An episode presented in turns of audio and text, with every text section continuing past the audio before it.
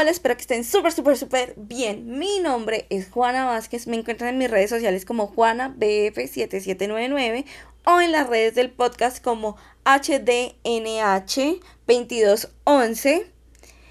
Y sean muy bienvenidos a Hablemos de lo que nadie habla. Antes de empezar, quiero recordarles que este no es un programa terapéutico, que yo no soy psicóloga y que cualquier duda que tengan, consúltenla con un especialista o con una persona de su entera confianza quien pueda resolverles todas sus dudas de la mejor manera. Bueno amigos, esto es un capítulo muy especial. Hoy vamos a hablar de gordofobia, que es un tema que me toca a mí las fibras de todo mi corazón porque yo soy una persona que habita un cuerpo gordo y ha tenido que pasar por todos estos procesos donde uno se odia, se ama, se vuelve a odiar, se quiere, no se quiere, y ha tenido que autodescubrirse y descubrir muchas cosas de su mundo para poder hoy hablarles de este tema con toda la tranquilidad y la paz. Tengo una súper invitada que nos va a mostrar también su proceso y nos va a abrir su corazón y las puertas de su hogar para contarnos todos sus procesos y todas sus experiencias. Así que recibamos con un fuerte aplauso, con amor y respeto a nuestra querida Andrea Borrero. Hola Juanis, ¿cómo estás? Bien, Andrea, antes de empezar, porque sé que estamos súper emocionadas por este tema, eh, quiero preguntarte y que les cuentes a todos, a toda mi audiencia, como tú quién eres, qué haces, a qué te dedicas. Listo, de una. Bueno, hola a todos, todas. Eh, mi nombre es Andrea Borrero. Yo tengo 21 años, soy estudiante de antropología y de comunicación en la Universidad de ICESI. Me gusta mucho los temas de género, de feminismo. También tengo un podcast que se llama No se aceptan piropos para que lo chequen por ahí. Y más allá de eso, pues eh, me encanta hablar de todo esto que nos eh, implica a nosotras las mujeres y pues eh, también poder generar un impacto en la sociedad y en los demás. Y pues nada, estoy súper agradecida con Juanis por haberme invitado acá a charlar con ustedes el día de hoy. Esperamos que sea de todo su agrado. Sí, esperamos que sea de todo su agrado, o sea, de verdad, este es un tema que creo que nos toca la fibra mucho a ambas porque lo hemos vivido eh, a lo largo de nuestra vida. Hablar de gordofobia no es un tema fácil porque muchos no la conocen o la, lo juzgan muy severamente porque dicen que la gordofobia no existe. Eh, es un panorama muy contradictorio que tiene muchas ramificaciones porque la gordofobia no es solamente esto de eh, el odio hacia las personas gordas y hacia los cuerpos gordos, sino que implica muchísimas cosas más que en este capítulo de hoy les vamos a estar contando. Sí, así es, Juanis. Es algo muy complejo y yo creo que a medida que nosotras íbamos creciendo nos habíamos dado, nos, como que nos fuimos dando cuenta de esta situación, pero cuando uno es muy chiqui, cuando uno es muy pequeño, como que uno cree que hay algo mal en uno, pero verdaderamente hay algo malo como tal en la sociedad y yo creo que ahí fue que después como de darnos cuenta y como de, de construirnos un poquito, fue que nos dimos cuenta que verdaderamente eh, existían como este tipo de discriminaciones y como de violencias estéticas. Em, y pues sí, tiene como muchas ramificaciones, muchísimas cosas, y creo que eh, cada vez somos un poco más conscientes de la discriminación que ejercemos a las, hacia las personas gordas. Y pues al ser conscientes nos damos cuenta de que lo, de que lo podemos tratar. En lo personal, yo toda la vida eh, pues he sufrido por mi cuerpo, desde muy chiqui siempre em, era catalogada como una, una de las mías más grandes y no solo por mi peso, sino también por mi estatura y eso que yo no soy tan grande, o sea, yo mido como 1,64, o sea, tampoco es que sea la más grande, ¿no? Entonces, eh, sí, o sea, desde muy chiqui era como catalogada por eso y recuerdo mucho em, que, que era muy complejo y toda la vida y toda la vida y toda la vida y pues ya se vienen ciertas situaciones que pues vamos a tocar acá más adelante. Pero sí, ha sido toda la vida y la verdad estoy como muy agradecida de que en serio podamos tocar estos temas que nos conciernen y estoy segura de que a muchas, muchas, muchas mujeres y por supuesto también hombres em, les ha tocado esto, eh, las fibras.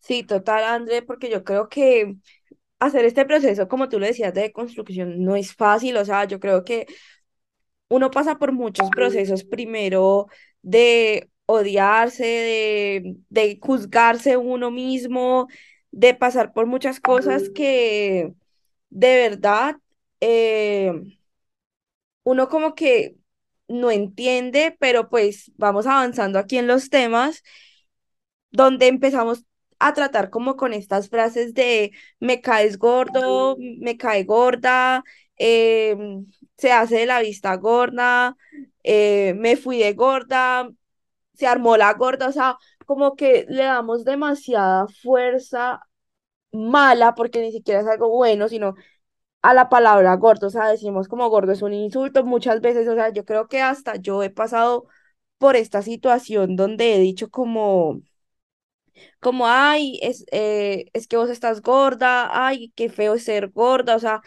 yo que he vivido toda mi vida en un cuerpo gordo también he pasado como por estas situaciones de, de utilizar esta palabra de insulto y de verdad, esto no debería, esto no debería pasar. Sí, o sea, yo creo que uno, uno tiene una gordofobia interiorizada tenaz y, o sea, es también como esa violencia que uno ejerce también hacia uno, ¿no? Porque no solo es la que es para afuera, sino también es para adentro, porque es, es, es duro y también es como muchas veces, o sea, yo me, yo me, me miraba y yo decía, pucha, no, no me gusta como soy, no me gusta, y eso también tiene mucho que ver como con los problemas de de autoestima y como todo lo que te ha generado como tal la sociedad. Entonces, eh, sí, en ese caso como que la gente utiliza eh, la palabra gorda o gordo eh, como insulto, es muy complejo y la gente no se da cuenta. Y, y la gente lo sigue haciendo y es muy, muy complejo cuando vos ya lo entendés, es bastante, bastante complejo. Bueno, yo también ahora quería hablar un poco sobre el tema de la gordofobia médica. Bueno, este es un tema bastante, bastante denso y nada, pues em, vivir en Colombia con un cuerpo gordo y poder acceder al sistema de salud es un poco complejo. Eh, exige, en las, las personas exigen, la, esta parte de la salud exige perder peso para poder eh, realizar exámenes, eh, todo esto, el tema del IMC, del índice de masa corporal, que eso ya está mandado a recoger, porque eso no, o sea, eso no tiene nada que ver, porque sabemos que es obvio que una persona eh, tiene distintos, o sea, como que sus huesos pesan más, entonces es obvio que no todos podemos pesar 50 kilos, porque pues no, eso nunca va a pasar porque todos tenemos contexturas distintas, tenemos genes distintos, entonces pues es obvio que eso nunca jamás va a pasar. Entonces, pues es algo bastante complejo. Mm, sabemos eh, a ciencia cierta que en Colombia las personas eh, no pueden acceder a una medicina prepagada si tienen un IMC de 30. Eso es bastante duro, bastante complejo. Y, o sea, por favor, o sea, cuando uno va, a, a mí me ha pasado muchísimas veces que uno siempre va al, al, al médico y es con ese miedo de, ay, no, es que me van a decir que estoy gorda y entonces me van a pesar y es horrible y muchas veces em, e, es, es, bastante complejo. Y de hecho, la última vez que, que fui al médico me pasó y me senté a hablar con él. Yo iba a consultar por un problema ginecológico. Yo entiendo que la parte de las hormonas y todo esto eh, pueda influir en el tema del peso y todo esto, pero yo acudo a un ginecólogo para que él solamente vaya a esa parte pero este señor lo único que hizo fue decirme, tienes que bajar de peso, tienes que bajar de peso, tienes que bajar de peso, tienes que bajar de peso. Hey, o sea, yo siento que él me lo hubiera podido decir una vez y yo lo hubiera entendido, porque pues, o sea, yo tengo espejo en mi casa todos los días y yo me puedo ver, pero él todo el tiempo era con eso, con eso, con eso, con eso, con eso, hasta que hubo un momento en que me dijo, ¿tú no has pensado en operarte? ¿Tú no has pensado en hacerte una cirugía bariátrica para perder peso? Mira que eso es re bueno. Y para mí eso fue horrible. O sea, yo salí de esa cita llorando y dije como, hey, este man no tiene por qué hacer ese tipo de cosas y no es la primera cita médica que me pasa, porque siempre es lo mismo, siempre, siempre es lo mismo y es tienes que hacer deporte, tienes que bajar de peso, tienes que esto, siempre es igual. Entonces eso es bastante, bastante complejo y creo que es algo que se debe trabajar en cuanto al tema de salud.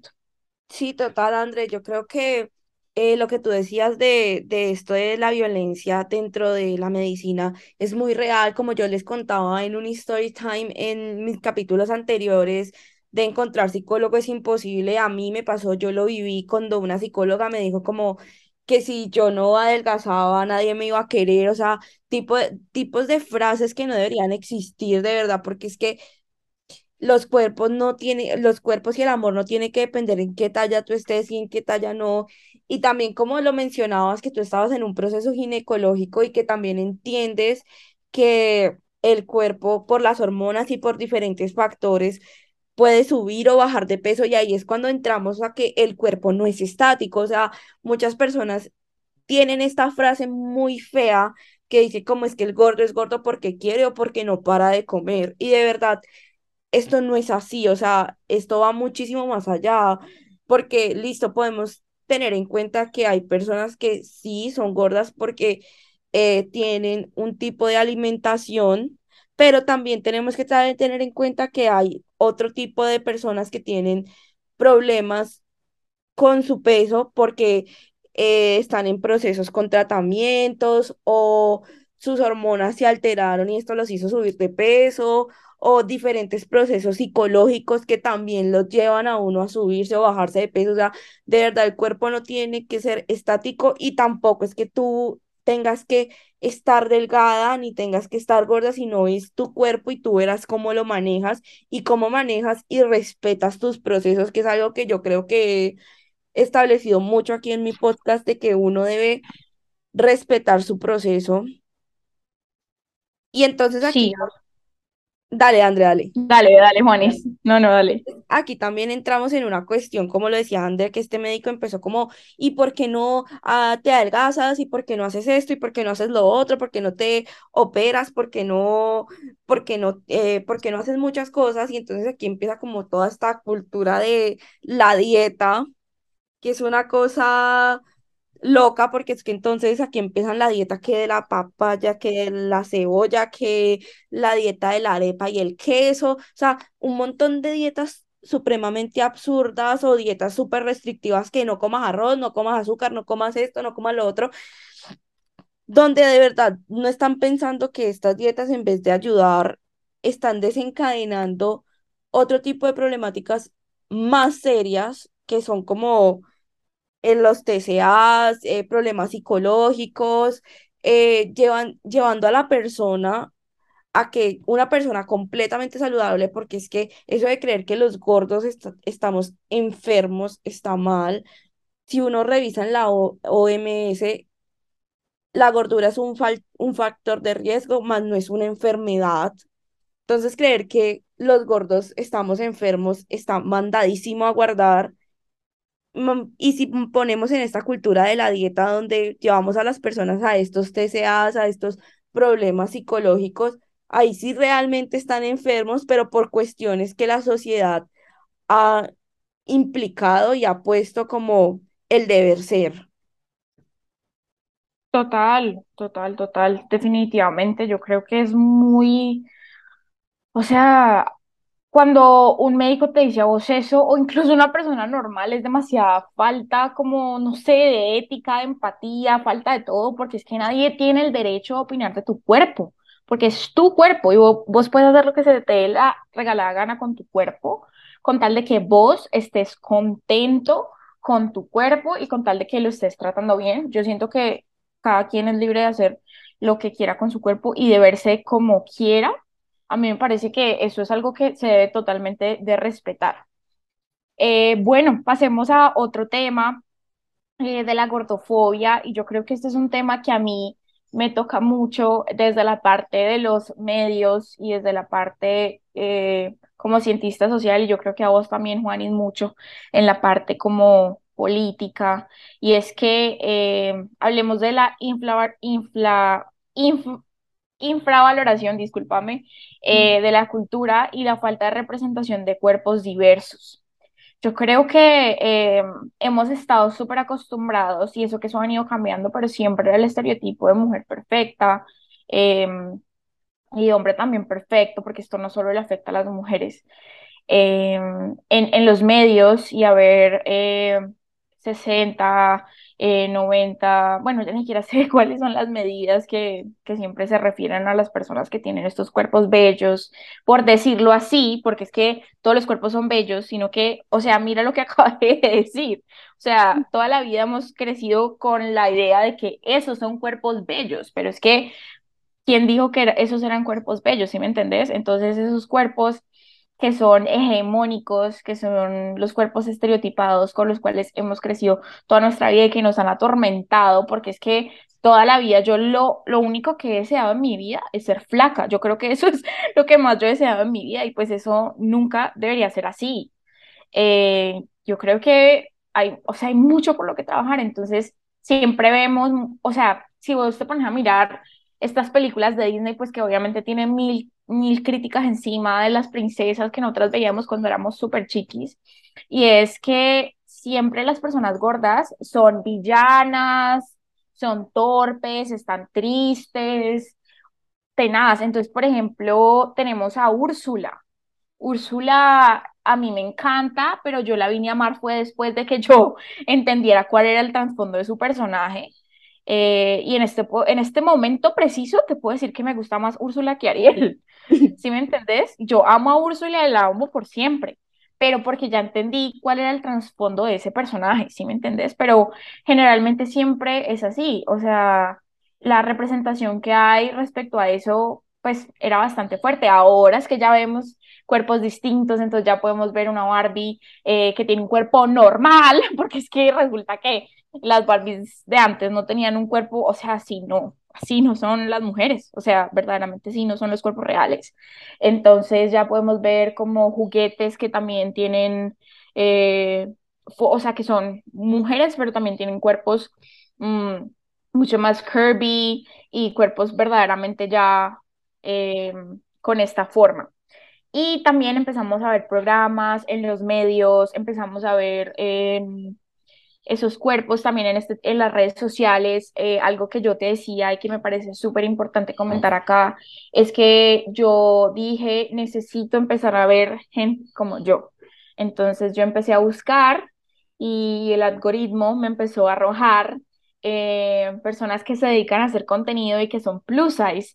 Y para mí eso fue increíble. O sea, yo me sentía en mis redes sociales con un espacio seguro porque yo veía y veo en mi TikTok, en mi Instagram, personas que se visten con eh, ropa plus size, que son plus size, y como que promueven ese mensaje de, de, de, amor, de amor propio. Ojo, no es promover la obesidad, ¿no? Nunca. O sea, eso no se está haciendo. Lo que se está haciendo es promover el amor propio, que es algo totalmente distinto. Que eso también tiene algo un poco complejo, pero eso ya será otro podcast que usarás, Juanis, para que ellos entiendan. Eh, y para que todos entendamos un poco mejor este tema, porque pues eh, es bastante fuerte. Y, y, o sea, yo creo que en este tema de medios hay mucho de lo que hablar. Eh, sin embargo, se ha hecho un avance bastante fuerte, pero creo que todavía hace falta mucha percepción de, de cuerpos gordos, pero vos no sabes lo bien que se siente cuando uno ve una pantalla y uno dice, hey, ella tiene un mismo, o sea, tiene un tipo de cuerpo igual que el mío. O sea, increíble. A mí a veces me dan ganas de llorar de la felicidad porque yo digo, o sea, me estoy viendo. Imagínate a nuestras niñas pequeñas lo que ese impacto les puede generar. O sea, yo siento que eso es, lo, o sea, es increíble. Y bueno, lo otro que yo creo que a vos también te toca, Juanis, para que nos contes un poco de eso, es eh, cómo a los gobernantes, pues desde la parte de ciencia política, que vos sos politóloga, contanos un poco que es que a los gobernantes, en vez de, de ir como a lo que verdaderamente están haciendo el trabajo de ellos, siempre les, les reclama por su peso. ¿Vos qué pensás de eso? Total, o sea, pues digamos, o sea, esto no es un tema de si eres duquista, uribista, sino, digamos, por lo menos con nuestro expresidente Duque, más de recriminarle como, mira lo que estás haciendo mal o lo que estás haciendo bien, o, o, mirar todos sus procesos, la gente se encargaba de, mira cómo está de gordo, eh, cada año se puso más gordo, eh, pareció un cerdo y lo caricaturizaban como un cerdo, o sea, y eso también lo vemos no solamente en nuestros gobernantes, sino en el exterior y lo vemos también con, y lo vemos también con celebridades y por lo menos acaba de pasar literal el Miss Universe, donde vemos a esta mujer, la ahorita pues ex Miss Universo, que tuvo su proceso y subió de peso por diferentes razones y lo criticada y lo vulnerada que fue en redes sociales por este aumento, como si ella le debiera delgadez a la gente simplemente por ser una Miss. Y creo que ver esto en Miss Universo es bastante interesante porque nos enseña y nos muestra que los cuerpos son bellos, que los cuerpos son poderosos y creo que también esto es fue un mensaje muy fuerte para el Miss Universo, siendo un concurso que apoya totalmente estos estereotipos de belleza, ver que dentro de su escenario eh, su candidata, su representación a nivel global fuera en estos momentos una mujer gorda, es un mensaje lo suficientemente poderoso para hacernos entender que primero nadie le debe delgadez a nadie y segundo que el cuerpo no es estático, que el cuerpo cambia, que uno se puede engordar de la noche a la mañana y que está bien y que hay que aceptarnos como somos. Total, o sea, creo que eso es, eh, estaba tratando de buscar el nombre eh, de la Miss Universe eh, para ver y no lo encontré, pero bueno, sí es verdad, eso es increíble, yo creo que también es importante explicarles a la gente en general para que nos concienticemos un poco y es, a mí me decían mucho y me decían, ¿qué es eso de la gordofobia? ¿No existe la flacofobia? Y yo decía, Dios Jesucristo, no, porque digamos que vos no, eh, cuando vos sos una persona flaca, eh, yo creo que no vas a tener un problema en buscar tu ropa, no creo que vas a tener un problema em, en encontrar trabajo, no, o sea, hay muchas cosas que verdaderamente nos afectan a nosotros como personas gordas, que una persona flaca no la afectarían. Ojo, no estoy diciendo que las personas flacas no tengan problemas ni nada de ese tipo de cosas, em, ni tampoco me estoy metiendo en la parte de los TSAs porque eso es un tema demasiado complejo, y tampoco estoy diciendo que las personas flacas no tengan inseguridad, ni, ni seguridades ni nada de ese tipo de cosas, lo estoy aclarando porque yo no soy psicóloga ni nada, ni mucho menos, yo acá simplemente estoy expresando mi opinión y me parece muy importante dejarlo en claro. Pero sí es necesario hacer esa distinción eh, de que las personas gordas sí estamos, pues como por decir algo así, limitadas en parte de la sociedad eh, por el tema de la gordofobia, porque siempre se ha tenido, yo creo que una presión y un miedo, es que me da miedo engordarme, es que me da miedo esto, yo creo que eh, una persona mm, no creo que pues tenga miedo como a, bajar de peso, no sé, eh, exceptuando por cierto tipo de enfermedad, que eso lo respeto y también quiero ponerlo en la balanza sin embargo, por esa parte, eh, les digo yo que pues nosotros como personas gordas verdaderamente sentimos esa discriminación. Bueno, hablemos.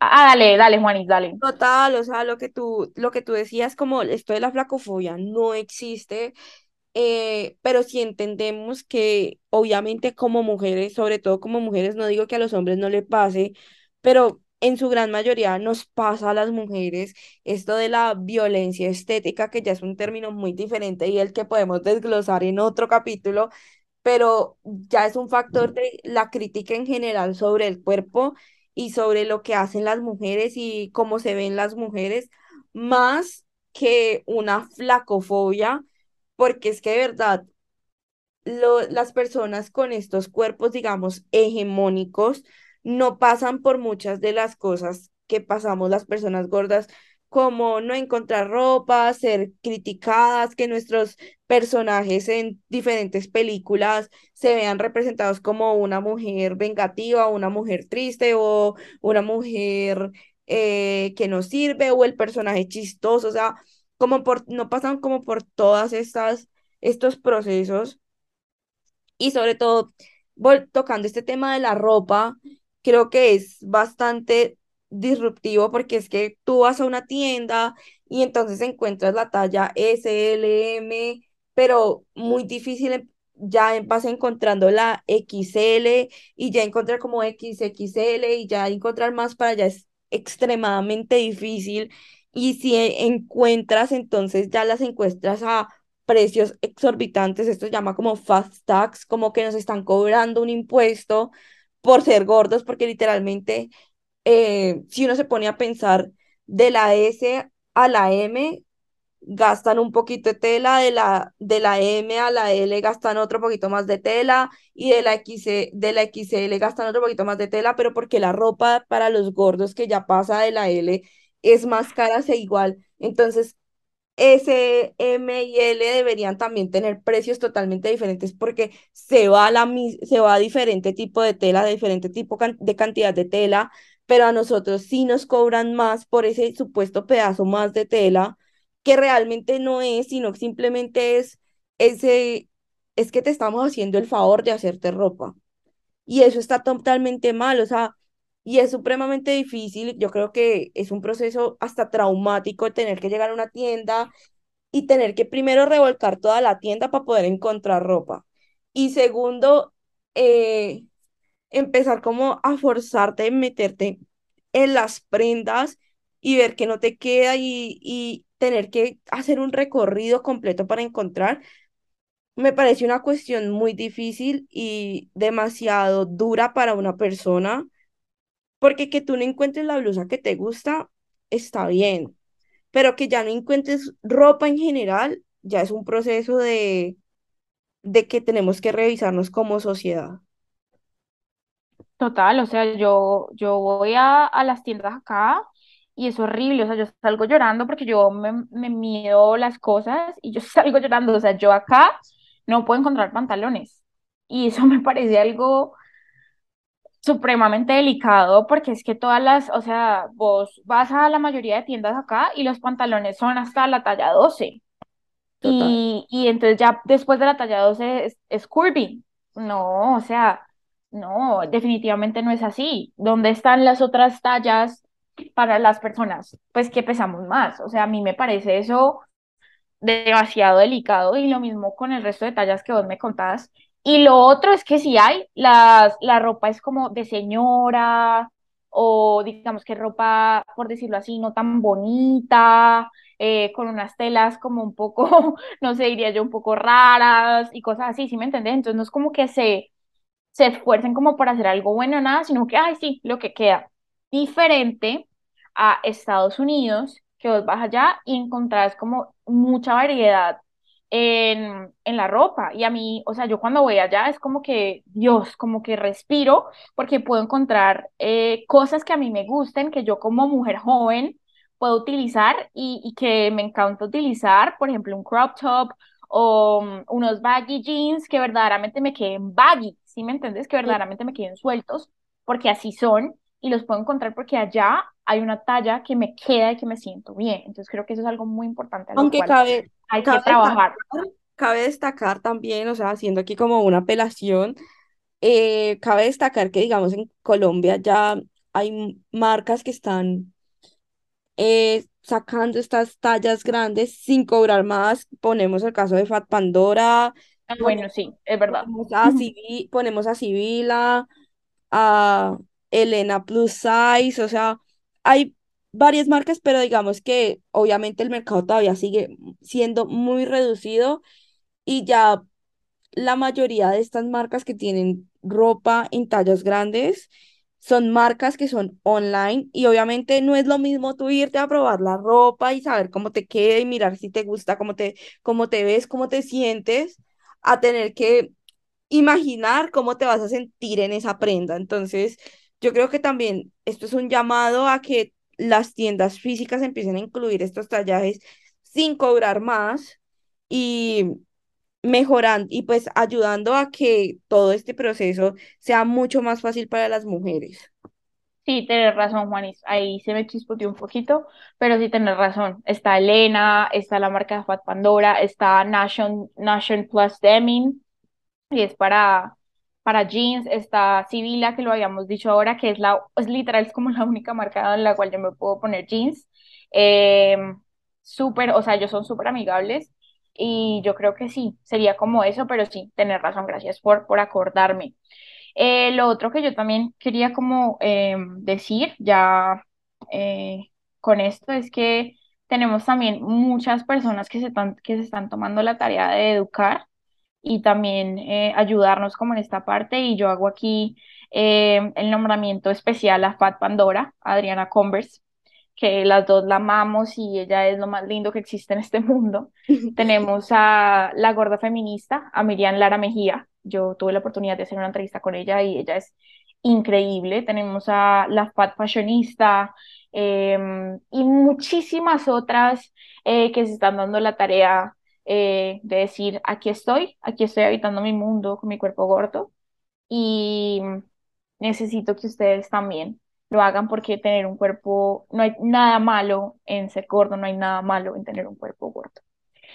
Y bueno, eh, yo creo que eh, lo otro que también quería como comentarles es, hablemos un poco de un tema bastante controversial y es el rechazo sexoafectivo que tenemos las personas gordas.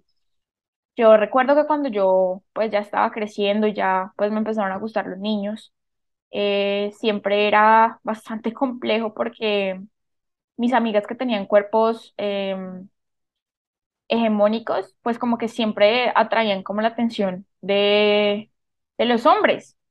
Entonces siempre era normal como que ellas tuvieran su pareja y, y así. Eh, pero la verdad es que es muy complejo eh, tener una persona gorda, o sea, ser una persona gorda y como que tener eh, esta, esta situación. A mí me parece que es un poco complejo, no sé, Juanis, ¿vos qué, qué opinas respecto a esto? Sí, yo creo que, que ver como estos, esta, esta faceta donde literalmente nos dicen que no somos merecedoras de amor o no somos merecedores de amor por tener el cuerpo de esta manera, yo creo que el amor no va en tallas, sino en sentimientos, en qué tan especial tú seas con la persona, en respeto, en muchas cosas eh, que hay que mejorar. Y yo creo que el amor no se basa en la talla, sino se basa en los sentimientos. Entonces, sí, yo creo que hay que desligar el amor de la talla y de muchas otras cosas, porque también, pues con esto de la violencia estética, como se los mencioné anteriormente, también hay muchas otras cosas que vienen detrás eh, para ser merecedores de amor. Bueno, yo creo que ya, ya vamos como cerrando porque ya el tiempo se nos está acabando. Entonces, creo que vamos a concluir con estas cosas para mejorar el amor hacia los cuerpos gordos. Bueno, yo creo que algo muy importante es que debemos señalar las burlas, los chistes y el bullying gordofóbico, tratar como de, de hacer caer en cuenta como a las demás personas. Creo que eso es es, es im- importante también un poco visibilizar la diversidad corporal y yo creo que es importante trabajar también por un futuro en que las niñas de nuestro presente vean como las fotos del pasado y que se amen en todo momento.